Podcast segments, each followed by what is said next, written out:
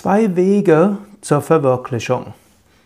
Krishna sprach im dritten Kapitel, dritter Vers der Bhagavad Gita, in dieser Welt gibt es einen zweifachen Weg, wie ich schon früher sagte. Den Weg der Sankhya und den Weg des Handelns. Krishna zeigt zuerst mal hier zwei verschiedene Wege auf.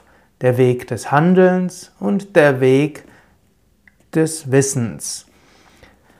Er wird später diesen Widerspruch auflösen, aber zunächst einmal ist es durchaus hilfreich zu erkennen, ja, es gibt verschiedene Wege zur Seligkeit.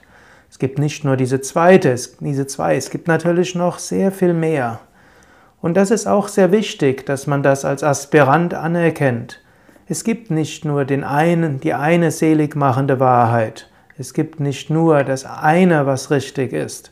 Es gibt verschiedene Wege nach Rom, wie es so schön heißt. Oder wie es auch heißt, es gibt so viele Wege, wie es Pilger gibt. Dies ist auch eine Aufforderung zur Toleranz. Eine Aufforderung, andere anzuerkennen, wertzuschätzen.